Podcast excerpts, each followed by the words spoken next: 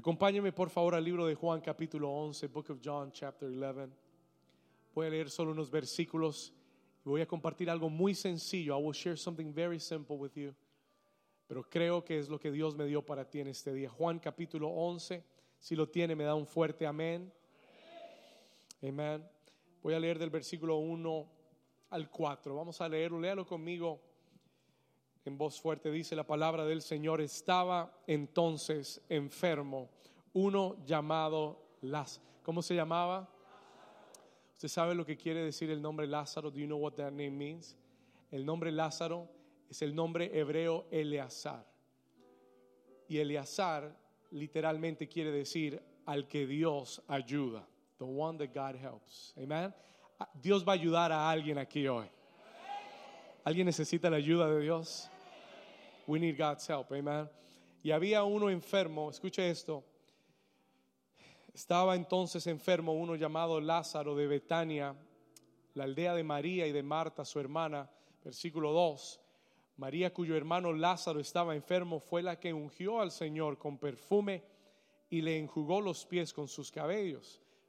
Versículo 3. Enviaron pues las hermanas para decir a Jesús, Señor, he aquí el que amas. ¿El que qué? ¿Está qué? El que amas está enfermo. Y oyéndole Jesús, le dijo, esta enfermedad, alguien lo puede declarar conmigo, declárelo, esta enfermedad no es para muerte, sino qué? Sino para la gloria de Dios, para que el Hijo de Dios sea glorificado. Y la iglesia del Señor dice, amén. Y amén. Puedes tomar tu lugar. You may be seated this morning. Este es uno de mis textos favoritos de la vida de Jesús. Siempre me fascinó esta historia. Y esta semana le preguntaba al Señor, Señor, ¿de qué predico hoy? What do you want me to preach on today? Tendría mucho sentido predicar acerca de la resurrección de Jesús hoy. ¿Verdad? Tendría mucho sentido hablar acerca de cómo Dios levantó a Cristo de los muertos y del poder de la resurrección. Pero el Señor me habló claramente y me dijo, David, aquí en Juan 11, en la historia de Lázaro, hay una palabra para alguien en este lugar. Escuche esto, que ha estado enfrentando tal vez una enfermedad o no necesariamente o únicamente una enfermedad, sino tal vez una adversidad. You've been facing an adversity donde tú has sentido que tu fe se ha debilitado. Y déjeme decirle, vivimos en una época en que la fe de muchos se ha enfriado. Después de COVID, la fe de muchos se enfrió. Muchos no regresaron a la casa de Dios, muchos se quedaron en casa. Y vivimos en una época donde la fe de muchos se ha debilitado, posiblemente la adversidad que has estado atravesando eh, ha hecho que pierdas tu fe en lo que Dios puede hacer. Pero hoy, diga conmigo, hoy, dígalo fuerte, diga, pero hoy, a través de este, esta atmósfera, de este ambiente, a través de esta palabra que Dios te va a dar en un momento, yo sé que Él va a restaurar tu fe, tu esperanza. Yo sé que hoy va a ser no la celebración de la resurrección de Cristo. Sí, amén, Cristo resucitó. Pero hoy va a ser la celebración de la resurrección de tu vida. Your resurrection, amén. ¿Alguien lo puede creer? Va a ser, va a ser la celebración del día que tú saliste de la muerte a la vida, de la incredulidad a la fe, de la derrota a la victoria. ¿Alguien puede decir amén? En el nombre de Jesús. Algo que me llama mucho la atención de este texto es que en repetidas ocasiones el escritor del texto nos dice que Jesús amaba a esta familia. En repetidas ocasiones lo dice y Jesús amaba a Lázaro. Cuando le envían el mensaje le dicen, el que tú amas está enfermo. Y el versículo 5 dice, y Jesús amaba a Lázaro, a María y a Marta. Es decir, el escritor quiere que entendamos que Jesús amaba a esta familia. Y yo quiero que sepas que ellos, Marta, María, Lázaro, no eran extraños para Jesús. Él los conocía. Él había pasado tiempo con ellos, tenía una relación cercana con esta familia, se había hospedado en su casa. ¿Cuántos saben que cuando alguien se hospeda en tu casa es alguien de confianza, verdad? Uno le tiene la confianza para dejarlo estar en su casa. Él se había hospedado en casa de ellos, él había comido de su comida, le habían cocinado un delicioso lomo saltado. Amén, pastor, a las dos, a las dos vamos a, a la una y media. Él había comido su comida, había dormido en su casa en muchas ocasiones y la escritura quiere que sepamos que él los amaba. He loved them. Verse 3, versículo 3 dice, el, he aquí el que amas está enfermo y eso puede parecer una contradicción. That could seem like a contradiction porque uno se pregunta cómo es posible que si los amas, que si los amas tanto estén enfermos. ¿Cómo es posible que si el Señor me ama tanto, estoy atravesando esta enfermedad? ¿Cómo es posible si el Señor me ama tanto que estoy en medio de esta adversidad? Es en esos momentos, escúcheme bien, es en esos momentos todos los hemos vivido, todos hemos pasado momentos dolorosos, todos hemos pasado momentos de adversidad, o estamos pasando momentos de dificultad en diferentes áreas, no solamente en la salud, puede ser en tu vida familiar, en tu matrimonio, con tus hijos, en tu vida sentimental, en tu economía. Todos atravesamos adversidades y es en esos momentos, escúcheme bien, it is in those moments que la voz del enemigo se hace más fuerte en nuestros oídos y, oímos la voz del enemigo decirnos, y si Dios te ama, ¿por qué estás atravesando esa situación? Y si Dios te ama tanto, ¿por qué estás atravesando esa enfermedad? Y si Dios te ama tanto, ¿por qué estás en esa situación económica tan difícil? ¿Por qué tus hijos están en ese problema y en esa situación? ¿Alguien se ha hecho esa pregunta algún día? Have you ever asked? Yo me he hecho esa pregunta. Yo me he hecho esa pregunta muchas veces. En varias oportunidades me hice esa pregunta. Hace, unos años atrás, en el 2020, mi abuela eh, le dio COVID y por su situación estaba en el hospital. Y yo le decía, Señor, ¿y si nos amas tanto, porque estamos en esta situación? Y se lo pregunté muchas veces, si nos amas tanto, ¿por qué esta situación? Why the situation? Hay momentos, situaciones y adversidades que nos hacen preguntar si Él todavía nos ama, if He still loves us. Si Dios me ama tanto, ¿por qué estoy en esto? Y el enemigo va a traer esa pregunta porque Él quiere que tú dudes. He wants you to doubt. Él quiere llenar tu corazón con temor.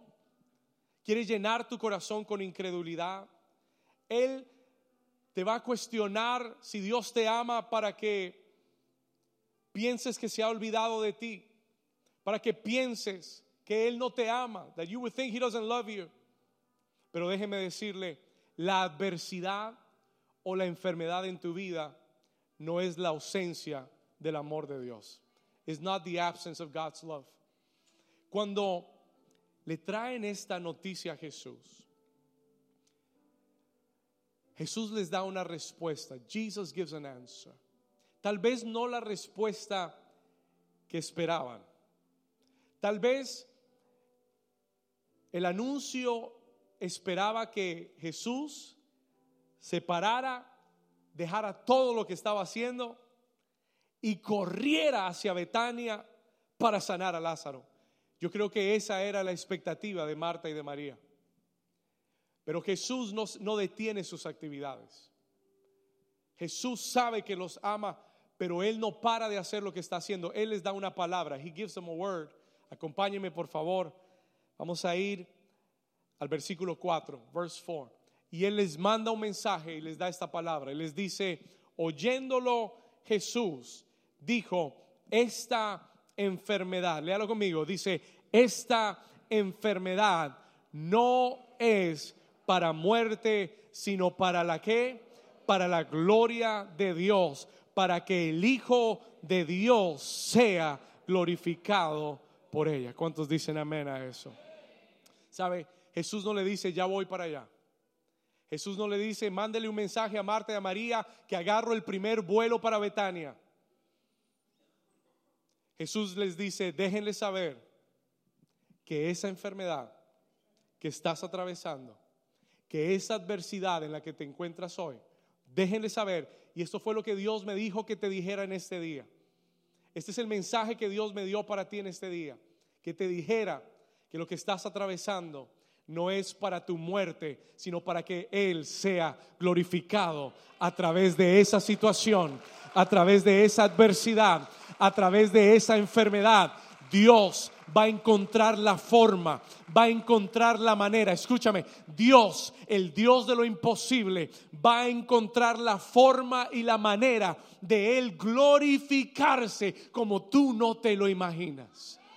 Él me dijo que te dijera que tu enfermedad no es para muerte, tu enfermedad es para resurrección que Él te va a sacar de esa situación, no para que sigas siendo como eras antes, sino que para que resucites a una nueva vida en Cristo Jesús, a una vida abundante. Si tú lo crees, dale un aplauso fuerte al Señor. Vamos, dale un aplauso de fe al Señor. Él te trajo hoy aquí para reanimar tu fe. He's brought you to revive your faith. Déjale saber a Marta y a María que esa enfermedad no es para su muerte, sino que yo me voy a glorificar a través de ella. Muchas veces Dios no nos dice el proceso que vamos a pasar, pero Él nos dice el resultado final. Déjale el resultado final a Cristo. Deja que Él se encargue de cumplir lo que te prometió. El proceso será desconocido. El proceso tal vez para nosotros no será agradable, pero Él te dio una palabra y una promesa para que te aferres a ella, para que pase lo que pase. Mire, esta mañana cuando yo recibí esa llamada y me dijeron a las ocho y media de la mañana, pastor, no hay electricidad en el salón. Una parte de mí quería decir, Señor, ¿por qué nos fallaste? Una parte de mí quería decir, Señor, pero tú nos prometiste y tú nos hablaste y oramos tanto y evangelizamos tanto y hicimos tanto esfuerzo. Una parte de nosotros quiere quejarse, pero hay otra parte de ti que se aferra a las promesas de Dios. Hay una parte de tu espíritu que dice, no, no, no, no, no, no, no, no. Yo sé que el Dios que prometió es fiel para cumplir. Yo no sé de dónde va a salir la electricidad para ese lugar y tampoco me importa. I don't care si es FPL, EPL, FPL, XPL. I don't care who fixes it. Señor, yo sé que no va a ser el hombre. Yo sé que tú, tú eres el que vas a hacer el milagro. Y a las 11 de la mañana aquí parados se prendieron todas las luces del lugar. Ese es un milagro. That is a miracle. Alguien le da un aplauso al Señor. Mire, yo no soy electricista. No quiero ser electricista. No sé nada de eso ni me importa. Yo solo sé que Dios lo hizo. No sé cómo fue, pero solo sé que Él lo hizo. ¿Y sabe por qué? Porque nos aferramos a la promesa, because we held on to the promise. ¿Sabe por qué Jesús les da la palabra? Porque Él les está dando algo a qué aferrarse hasta que el milagro se manifieste. Jesús sabía que el proceso no sería fácil. The process would not be easy. Es más, en los siguientes versículos, la Biblia dice que Jesús se quedó en Betania dos días más él se quedó, en, Judea dos días más haciendo lo que estaba haciendo. Y después de dos días dijo, ahora sí voy para Betania. Now I'm going to Bethany. Y cuando llega a Betania, escuche esto, se, se encuentra con la noticia que Lázaro había muerto cuatro días atrás. Ahora escúcheme por un momento. ¿Qué pasó? What happened? Jesús, ¿qué pasó? Yo pensé que tú habías dicho, I thought you had said, que esta enfermedad no sería para muerte y se murió Lázaro. Yo pensé que tú habías dicho que no sería para muerte y ahí está, hace cuatro días se murió. Four days he's been dead. Escúchame. La Biblia declara que Dios no es hombre para que mienta, ni es hijo de hombre para que se arrepienta. Puede que tus ojos naturales estén viendo todo lo contrario, pero la palabra de Dios está por encima de la realidad de los hombres. Escúcheme esto. Listen to this carefully.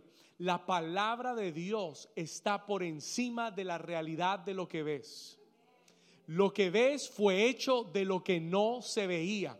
Cuando el mundo no existía, él dio la palabra. Cuando no había luz, Él dio la palabra. Él habló palabra y dijo, sea la luz. Y la luz fue por su palabra.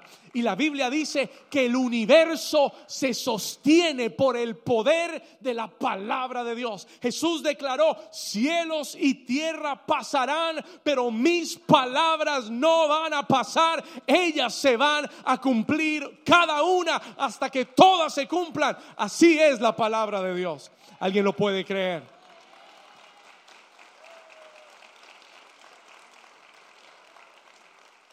Tal vez hoy estás viendo a Lázaro enterrado. Y todos tenemos un Lázaro. We all have a Lazarus. Sí, pastor, yo tengo un amigo que se llama Lázaro. No, no ese. Y especialmente en Miami hay muchos Lázaros. Alguien conoce a uno por ahí.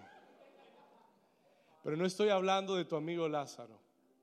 Estoy hablando de que todos tenemos, all of us have, un Lázaro que hemos enterrado y que pensamos que ya es demasiado tarde que pueda resucitar.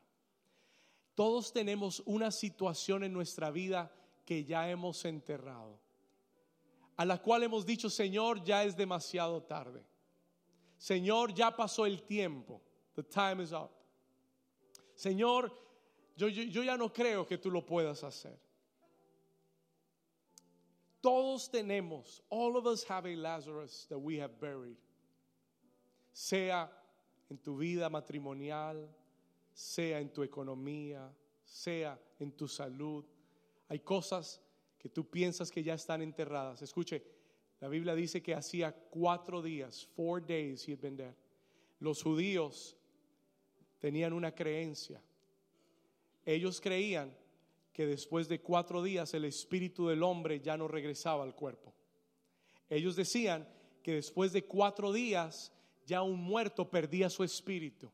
Y Jesús espera el cuarto día para llegar al lugar donde todo parece muerto y acabado y para poder comprobarle a ese pueblo, para poder comprobarle a esa familia que no hay nada imposible para Dios.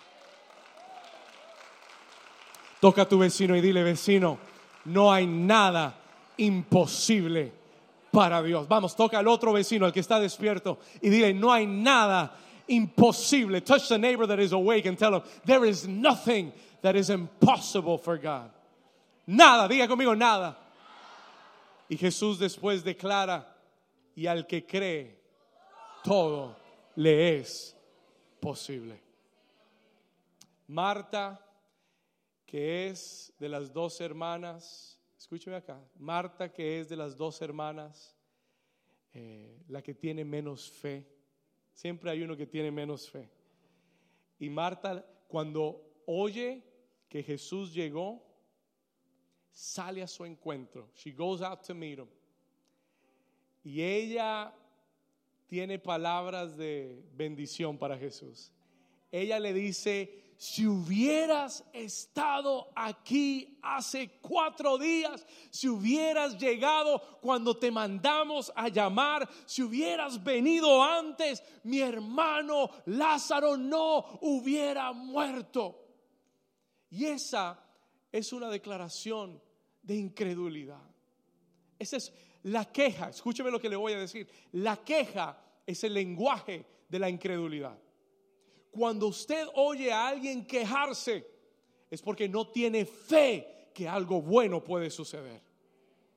El que cuando yo recibí, qué ejemplo tremendo el de esta mañana. Cuando yo recibí la noticia esta mañana, le dije, le dije a Camilo, que fue el que me llamó, le dije, yo sé que la victoria va a ser grande. Yo sé que Él se va a glorificar hoy. Yo sé. Y la tentación de quejarme estaba. The temptation to complain was there. Escúcheme. Marta le dice, si hubieras estado aquí hace cuatro días, mi hermano no hubiera muerto. Pero yo quiero decirte hoy que el Señor, aunque su reloj es diferente al tuyo, ¿cuántos saben que Dios tiene un reloj diferente al nuestro? Eh, el reloj del cielo no marca la hora que marca tu reloj en la tierra. We have different watches than God.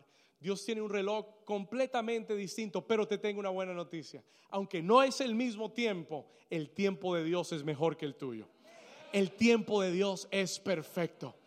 Tú piensas, si hubiera pasado hace dos meses, si hubiera pasado hace cuatro días, si hubiera pasado antes, no estaría en esto. Jesús dice, tranquilo, yo llegué en el momento perfecto. I am here in the perfect moment. Hoy es el día perfecto para tu vida. Escúcheme, hoy es el día perfecto para ti. Today is the perfect day for your life. ¿Alguien dice amén a eso? Quiero ir terminando. I want to close in. Jesús le dice en el versículo 23, vamos a ponerlo aquí arriba. Jesús mira a Marta. Ella se está quejando, she's complaining, pero él le dice a ella, tu hermano resucitará. Marta, tu hermano resucitará. Y Marta le dijo, versículo 24, yo sé que algún día en la resurrección, en la vida eterna, yo sé que Él va a resucitar. Porque así somos nosotros. We're religious. La mente religiosa siempre pone todo en una excusa. La mente religiosa siempre dice, bueno, algún día sucederá. Pero Jesús le dice estas palabras. Marta, versículo 25, yo soy la resurrección. Jesús le dice, la resurrección no es un día que viene. La resurrección no es una fecha que pasó no es un evento en el calendario cristiano una vez al año. La resurrección es una persona. ¿Alguien me escuchó? La resurrección es una persona que se llama Jesús. Y cuando esa persona llega a tu vida, lo que estaba muerto cobra vida. Lo que estaba muerto resucita. Lo que estaba muerto recobra ánimo. Alguien dice amén. La resurrección y la vida, Marta, la resurrección no es un evento, no es una fecha que viene, no es un día que en el calendario. Yo soy la resurrección, yo soy la vida y el que cree en mí, aunque esté muerto, vivirá. Aunque esté muerto, si crees, tendrás vida porque yo soy la resurrección. Por eso la muerte no pudo detener a Cristo en el sepulcro. Por eso la muerte trató de agarrarlo. Pudo por dos días tenerlo ahí, pero al tercer día tú no puedes matar la resurrección. No puedes matar la vida. La vida siempre triunfará sobre la muerte. Escúcheme, la luz siempre vencerá las tinieblas. Puedes estar en el cuarto más oscuro, pero la más mínima luz esparcirá las tinieblas. Jesús dijo, Marta, yo soy la resurrección y yo soy la vida. El que cree en mí, aunque esté muerto, vivirá. Voy a concluir diciéndote esto. Lo último que Jesús hace con Marta y María. Y para los que no saben la historia, Lázaro resucita. Spoiler alert. Yo sé que ya usted lo sabía, pero hay algo que sucede antes. There's something that happens before. Y esto es lo último que quiero decirte de parte de Dios y con esto vamos a cerrar. Escucha esto.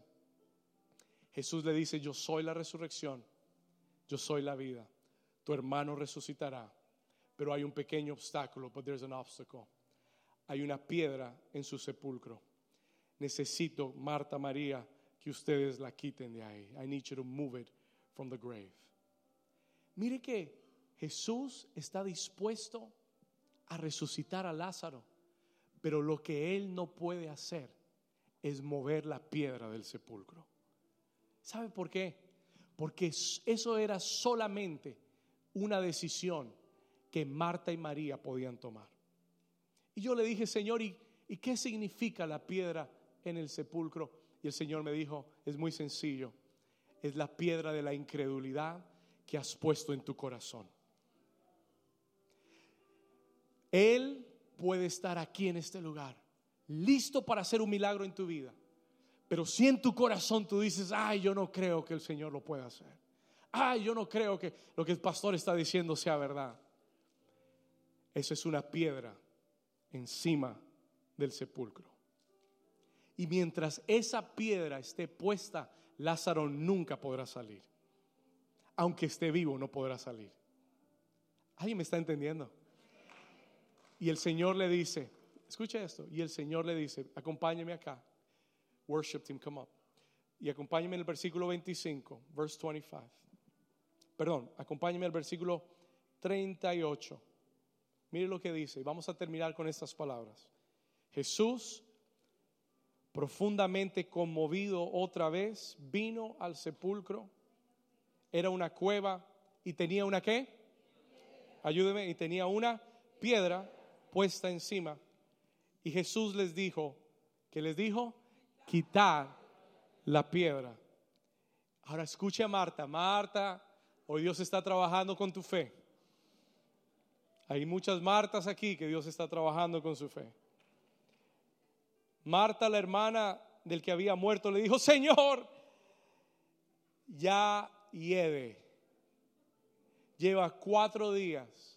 Su cuerpo se está descomponiendo. Escucha.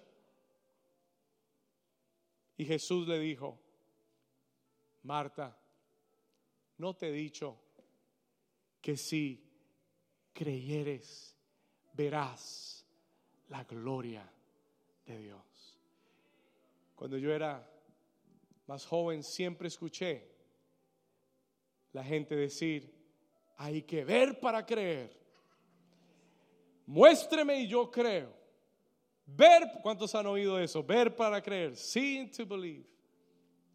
Jesús mira a Marta y le dice, en el reino de Dios es lo opuesto. En el reino de Dios tú tienes que creer para poder ver. Si crees, verás la gloria. Si crees, verás el milagro en tu cuerpo. Si crees, verás tu familia restaurada.